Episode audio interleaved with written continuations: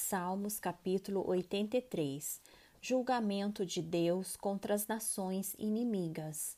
Ó Deus, não te cales, não te imudeças, nem fiques inativo, ó Deus. Os teus inimigos se alvoroçam, e os que te odeiam levantam a cabeça, tramam astutamente contra o teu povo e conspiram contra os teus protegidos.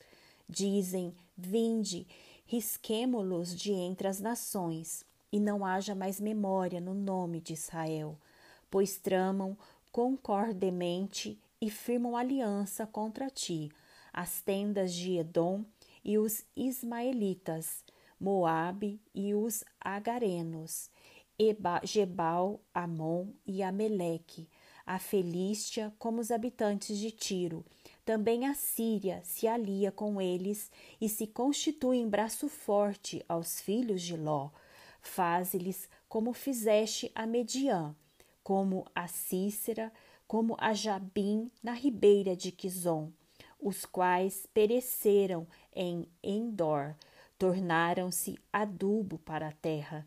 Sejam os seus nobres como Oreb e como Zeeb, e os seus príncipes como Zeba e como Zalmuna, que disseram: Apoderemo-nos das habitações de Deus.